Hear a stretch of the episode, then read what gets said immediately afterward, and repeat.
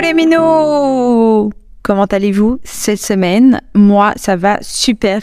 Je suis encore en Thaïlande, je profite des deux derniers jours qui nous restent. Là, par exemple, j'ai pas de micro, j'ai enfin j'ai mon petit micro cravate et euh, j'espère que ça fera l'affaire. Ça va être bien pour vous. Euh, mais avant de commencer l'épisode de cette semaine, j'aimerais d'abord vous remercier pour l'accueil que vous avez fait à l'épisode de la semaine dernière. J'ai reçu énormément de messages, énormément de retours, énormément de bienveillance et d'amour. Et je voulais vraiment vous remercier du fond du cœur parce que ça a vraiment été jusqu'à présent l'épisode le plus compliqué pour moi à enregistrer. Euh, comme pour ceux qui l'ont écouté, euh, ma voix tremblait tout le long parce que voilà, c'est que quelque chose qui était quand même, euh, c'est une partie de moi quand même assez pas sombre, mais c'est une partie que de base je montre pas aux gens et que je suis quelqu'un de très jovial et tout ça et du coup les gens connaissent pas du tout cette facette là de moi ou n'imaginent même pas qu'un jour j'ai voulu quitter ce monde euh, donc voilà merci vraiment pour l'accueil. Ça m'a euh, rempli mon cœur de bonheur d'amour. Et, euh, et voilà aujourd'hui je suis prête pour ce tout nouvel épisode. Ce sera un sujet, on va dire, un peu plus drôle dans le sens où alors vous allez écouter ce podcast, en tout cas quand il sera sorti, je serai en plein voyage, je serai en retour de voyage, c'est-à-dire que je rentre à Madère. Il faut savoir que pour la première fois de ma vie, je suis pas triste de partir parce que euh, je rentre à Madère et que Madère est incroyable et que j'aime Madère vraiment de tout mon cœur. D'habitude, j'ai déjà été très très triste en fait de rentrer parce que je rentrais en Belgique et moi la mentalité belge, j'ai vraiment du mal avec ça et du coup, j'avais vraiment des difficultés par rapport au retour de voyage. Donc, je me suis dit que ce serait intéressant de parler de ça aujourd'hui parce que bah, vous l'écouterez en soi, je serai retour, enfin, retournée chez moi. Euh, je serai plus en, en Thaïlande. Euh, et en fait, je voulais aborder ce sujet. Pourquoi? Parce que euh, moi, j'en ai beaucoup souffert à l'époque euh, parce que j'étais pas du tout préparée, j'étais pas du tout armée euh, pour vivre ça, dans le sens où euh, la première fois que j'ai dû rentrer donc de mon voyage en Asie, la semaine qui a précédé, j'ai eu des crises de larmes, d'angoisse. J'ai vraiment pleuré. J'étais là, je veux pas rentrer, je veux pas rentrer, c'est hors de question et tout. Et puis finalement, euh, bah, j'ai dû rentrer parce que voilà, j'ai pas trop eu d'autre choix. Mais quand je suis rentrée, euh, je me suis direct mis dans la frénésie de la vie, c'est-à-dire que j'étais voir des potes et tout, en me disant ok, je vais me changer les idées et tout, et je vais me reconnecter à, tous ces gens finalement que j'ai pas vu depuis des mois et genre ça va me faire du bien. Euh, alors certes, ça m'a fait du bien, sauf que ça m'a fait euh, du bien genre temporairement. C'est-à-dire que euh, l'effet genre euphorique de retrouver les gens, ça a vraiment pas duré longtemps. Euh, je suis vite en fait tombée dans une dépression. Alors j'aurais jamais cru qu'un jour ça pouvait m'arriver encore moins genre pour ça parce que voilà j'avais vécu des trucs incroyables et tout. Mais euh, j'ai vraiment mal vécu ce retour. Euh, c'est la fois où j'ai le plus mal vécu je pense le retour. Euh, parce que déjà, euh, quand on rentre, il y a un énorme décalage qui se crée entre soi et les gens qu'on connaît, avec qui on a grandi, nos parents, nos amis, peu importe. Parce que euh, bah, la période, que ce soit, euh, je sais pas moi, un mois, euh, trois mois, six mois, un an, la période que nous on est parti et qu'on a rencontré des gens, on a voyagé et en fait on a été tellement, on a vécu tellement d'expériences et tellement de choses que quand on rentre, il y a un énorme décalage parce que les gens qui sont en Belgique, par exemple, bah, eux, ils ont continué leur vie pendant six mois et ils n'ont pas vécu autant de choses. Et il y a vraiment un fossé pour ma part qui se creusait entre moi et mes proches parce que euh, moi, j'étais genre, j'avais vécu des trucs de fou que eux n'arrivaient même pas à comprendre dans le sens où euh, moi, je racontais parce que évidemment, j'étais dans la phase euphorique. Donc moi, je rentre, je raconte tout, euh, mon voyage et tout à tout le monde. Sauf que euh, déjà, j'avais pas l'impression d'être comprise parce que les gens bah, la plupart des gens n'ont jamais vécu ça et du coup euh, c'était compliqué. J'avais pas l'impression d'être euh, entendue. Et à côté de ça, j'avais vraiment ce truc de, à force d'en parler, j'avais l'impression déjà moi de me répéter et de deux que les gens en fait, moi en tout cas mon impression c'est que les gens s'intéressent et ils te posent la question en mode c'était comment et tout. Mais après cinq minutes en fait ils décrochent parce qu'en fait ils te posent limite la question par politesse mais ils s'intéressent pas vraiment.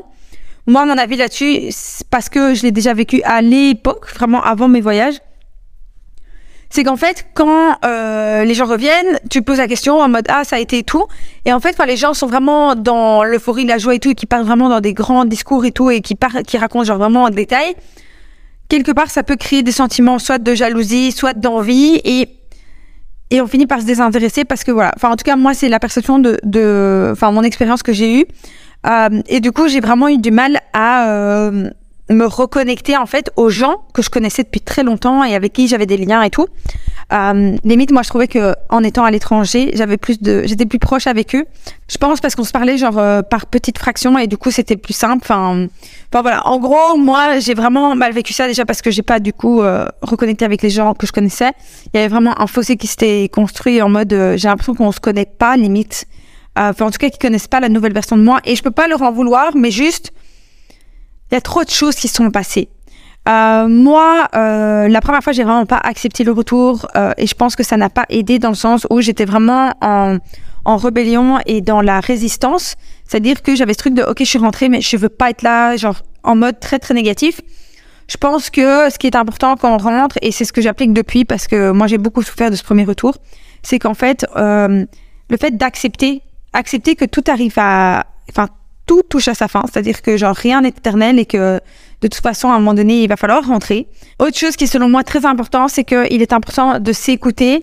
Euh, quand on rentre, par exemple, euh, moi, j'avais comme technique de genre être avec plein de gens, me changer les idées. Mais euh, parce qu'aussi, il y avait une demande des autres en mode, putain, meuf, ça fait six mois, t'as pas vu, genre, on veut te voir, ok? C'était un peu une, une combinaison des deux. Sauf que moi, je connais des gens et moi, il y a déjà eu d'autres tours où j'étais dans ce mood de putain, j'ai pas envie de voir des gens là, j'ai juste envie de me reposer, prendre du temps pour moi, me recentrer et genre vraiment prendre le temps d'atterrir. Moi, je pense à vraiment la phase d'atterrissage pour moi. Et en gros, je trouve que c'est important de s'écouter, de pas genre céder aux, demandes des autres en mode parce que l'autre veut te voir parce qu'il t'a pas vu pendant six mois alors que toi en fait tu as envie de rester euh, solo chez toi bah quand même y aller et faire des trucs à, à contre-cœur finalement parce que ça n'aide pas dans la réadaptation à l'environnement finalement donc, euh, donc voilà, moi je pense que c'est important de s'écouter pour vraiment bien process la chose parce que tout est changement et ça c'est vraiment un énorme changement. Comme quand on part, on a peur parce qu'on ne connaît pas, ok? Là, quand on revient, on n'est pas bien et, et on doit process aussi, pas forcément la peur, mais on doit process parce que on vient d'un autre monde. On a vécu des choses totalement différentes. On a vécu aussi des choses qu'on ne vit pas dans notre environnement euh, de d'habitude finalement genre on dort dans des hostels on dort avec des gens dans la chambre on rencontre des nouvelles personnes tout le temps on échange avec des gens sur des sujets genre méga deep et tout alors que c'est des gens qu'on connaît pas. C'est pas des conversations forcément qu'on a dans la vie quotidienne genre quand on est en Belgique. Euh, on bouge tous les quelques jours on voit des trucs genre incroyables genre euh, le monde genre dans toute sa splendeur. Et du coup quand on revient à euh, la ville euh, le train-train quotidien les embouteillages la mauvaise humeur des gens et tout genre waouh, c'est le jour et la nuit et c'est genre comme dans les deux sens finalement quand on vient par exemple en Thaïlande ou quand on retourne chez soi, il y a un choc des cultures. Et même si on est belge, enfin en tout cas moi pour ma part, même si je suis belge quand je suis rentrée en Belgique, waouh, j'avais l'impression de pas genre I'm not belonging there, genre. J'avais vraiment l'impression de pas genre fit dans la Belgique, c'est-à-dire que genre j'avais l'impression qu'il y avait aussi un fossé qui s'était créé entre moi et la Belgique et que genre j'avais limite du mal à me rappeler que j'avais vécu là toute ma vie et que j'avais trouvé ça normal toute ma vie finalement parce que waouh! Je pense que vraiment on se rend pas compte dans la bulle dans laquelle on est et une fois qu'on sort de cette bulle quand on revient waouh c'est dur de revenir dans cette bulle. Donc je pense que c'est vraiment euh, faut vraiment prendre le temps de process et vraiment se laisser le temps de s'écouter et et faire ce qu'on a envie de faire euh, comme je disais, moi, le retour a été genre vraiment dur. C'est-à-dire que, comme je vous disais, j'ai vraiment genre vu des gens et tout, j'ai voulu me changer les idées. Sauf que ça m'a frappé encore plus fort après. Et je crois qu'après, pendant genre deux semaines, je suis pas sortie de chez moi. Je voulais voir personne parce que j'étais là en mode, je suis plus alignée avec ces gens, je suis plus alignée avec l'environnement et j'ai beau parler, j'ai beau m'exprimer, il y a personne qui me comprend, je me sens pas bien. Et j'avais vraiment ce truc de waouh. Je me mets dans, en boule dans mon lit et je bouge pas et j'attends que le temps passe. Évidemment, il faut pas attendre que le temps passe parce que ben, il va potentiellement pas se passer grand chose dans le sens où ça va pas améliorer ta vie ou ton état d'esprit. Moi, j'ai développé des techniques pour euh, pour aller mieux finalement et pour euh, voir plus loin et pour pas euh, déprimer. Moi, ma technique numéro une, c'est euh, la technique de planification du prochain voyage. C'est-à-dire que moi, je suis rentrée, j'étais au bout de ma life et puis je me suis dit, ok, il va falloir que je trouve quelque chose pour me redonner un peu du peps et de la joie de vivre. Et je me suis dit, OK, genre, planifie ton prochain voyage. Comme ça, tu sais que le temps que t'es là, en Belgique, où t'es pas bien, ben, c'est temporaire. Et euh, à un moment donné, tu seras ailleurs. Et ouais, OK, tu retourneras peut-être pas en Thaïlande, par exemple, mais tu seras quand même en voyage et tu pourras quand même te reconnecter à ton à ton à ton âme de voyageuse. En tout cas, moi, c'est ma perception des choses. Encore une fois, ce podcast, c'est vraiment euh, beaucoup mon interprétation, mon expérience. Euh, je vous partage aussi des fois quand je dis on, pourquoi je dis on? Parce que c'est vraiment un automatisme et c'est faux. Parce que euh, bah, depuis que je voyage, j'ai rencontré énormément de voyageurs. J'ai rencontré beaucoup de, gens qui ont vécu aussi des retours comme moi, qui n'ont pas été bien et tout. Et parce que voilà, on ne les avait pas préparés. Euh, ils ont vécu leur best life et ils sont retournés en mode tout va bien se passer. Mais en fait, comme je vous disais, c'est un choc des cultures dans les deux sens et on se rend pas compte. Et quand on rentre, on se prend vraiment une énorme claque. Et donc c'est pour ça que je dis on parce que euh, je sais que la plupart des voyageurs c'est comme ça, la première fois surtout. Après évidemment on s'habitue, on se forge parce que euh, bah, on sait ce que c'est à force le retour et euh, comme je vous disais on développe des techniques. Il y a des gens euh, qui font deux techniques. Moi ma meilleure technique et ça a été la technique pendant des années, genre vraiment c'est chaque fois avant de rentrer ou dans la semaine où je rentre, c'est de planifier un prochain voyage, même que ce soit un week-end, on s'en fout, mais juste dire ok j'ai un truc que je peux genre attendre, something I can look up to. Genre, vraiment, ça va aller, je vais tenir bon. Le temps que je suis ici, c'est temporaire et j'ai un autre truc qui va bien se passer. Moi, ce qui m'a beaucoup aidé aussi, et ça, je pense, je m'estime en tout cas très chanceuse pour ça, c'est que quand je suis rentrée euh, d'Asie, moi, les six premiers mois ont été très, très durs. Je suis retournée, je suis retournée travailler tout dans l'événementiel. J'ai été confrontée à des Belges qui sont genre souvent déprimés et qui ont une mentalité très, très, très fermée et qui, du coup, euh, me voyaient vraiment genre comme une extraterrestre en mode, euh, putain, la meuf, elle a voyagé toute seule euh, et genre c'est normal. Alors que genre pour eux c'est pas normal. Soit moi ce que j'ai eu comme chance en fait c'est que six mois après être rentrée d'Asie c'est que j'ai rencontré une bande de personnes. Euh, on s'appelle les chaches. On est tous une bande d'amis comme ça et en gros les chaches c'est tous des gens qui ont voyagé. Il y en a qui ont voyagé pendant très longtemps, des gens qui ont voyagé genre pas forcément longtemps mais tout le monde a déjà voyagé et on a tous cette mentalité un peu de voyageur. Ou en tout cas on voit la vie du côté du voyage en tout cas de la même façon. Et ça, moi, ça m'a sauvé Parce que là où je suis rentrée et que genre, il y a un fossé qui s'est creusé entre moi et mes potes d'avant, j'avais vraiment genre, du mal. Je me sentais genre limite seule au monde, incomprise. Et là, quand je les ai rencontrés, eux, je me suis dit, OK, waouh, j'ai trouvé ma tribu. Ça va être génial. Genre, je peux parler des heures de mon voyage. Genre, tout le monde est genre méga intéressé. C'est trop chouette. Et je me sens pas genre de trop ou chiante, la meuf qui parle de son voyage. Après, évidemment, j'ai trouvé ma tribu et je sais que voilà, avec eux, je parlais de voyage, par exemple, c'est même eux qui me posent des questions. Mais j'ai aussi compris à force, c'est que euh, tout le monde n'a pas envie d'entendre ton voyage, tout le monde n'a pas envie d'entendre euh, tes histoires et tout. Euh, des fois parce qu'ils comprennent pas, ou alors parce qu'ils sont jaloux ou envieux, ou parce qu'eux aimeraient faire la même chose, mais ils n'ont pas le courage. En gros, j'ai appris avec les années à me taire, dans le sens où si on pose pas de questions, bah je donne pas d'infos, et que les gens à force ils en ont marre d'entendre euh, des voyageurs parler de voyage. Moi, c'est la constatation que j'ai faite depuis des années. Euh, donc voilà, et euh, juste pour finir là-dessus, moi j'ai rencontré cette bande et depuis c'est mes amis. Et évidemment, on a eu des hauts débats, mais on est toujours très très très liés.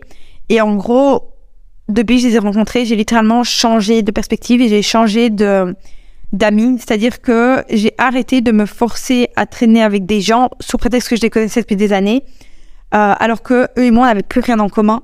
Et je me suis fait des nouveaux amis, je me suis créé un nouvel entourage qui m'a amené où je suis aujourd'hui, qui fait en sorte qu'aujourd'hui, je vis la vie que j'ai envie et que j'ai toujours euh, le voyage qui fait partie de ma vie. Euh, donc voilà, c'était un épisode méga improvisé. Je suis vraiment avec mon petit micro-cravate, genre assise en bikini sur mon lit. Genre un épisode méga freestyle. J'espère que ça vous aura parlé, que ça vous aura aidé. C'est un sujet qu'on m'avait quand même pas mal demandé quand je mettais des boîtes à questions sur Instagram. Je pense que c'est un sujet qu'il est important d'aborder. Euh, moi, j'aurais bien voulu que quand j'étais en voyage, quelqu'un me raconte que le retour c'est pas tout rose, c'est pas tout beau et qu'il faut se préparer mentalement. Euh, parce que quand moi j'estime en tout cas que quand on se prépare mentalement, ça va mieux. Euh, quand on sait ce qui nous attend, on peut prévoir mieux. Euh, dans ma carrière de coach, j'ai déjà coaché des femmes à voyager seules. Et euh, dans mes coachings voyage, il y a toujours la partie sur le retour parce que c'est important de prévenir, de mettre en garde et euh, de donner les armes ou les outils en tout cas pour pouvoir éviter la dépression et vraiment de tomber dans un trou noir euh, après le voyage. On se retrouve la semaine prochaine pour un tout nouvel épisode et euh, je serai en direct de Madère. Je vous fais des gros bisous. À très vite. Ciao ciao.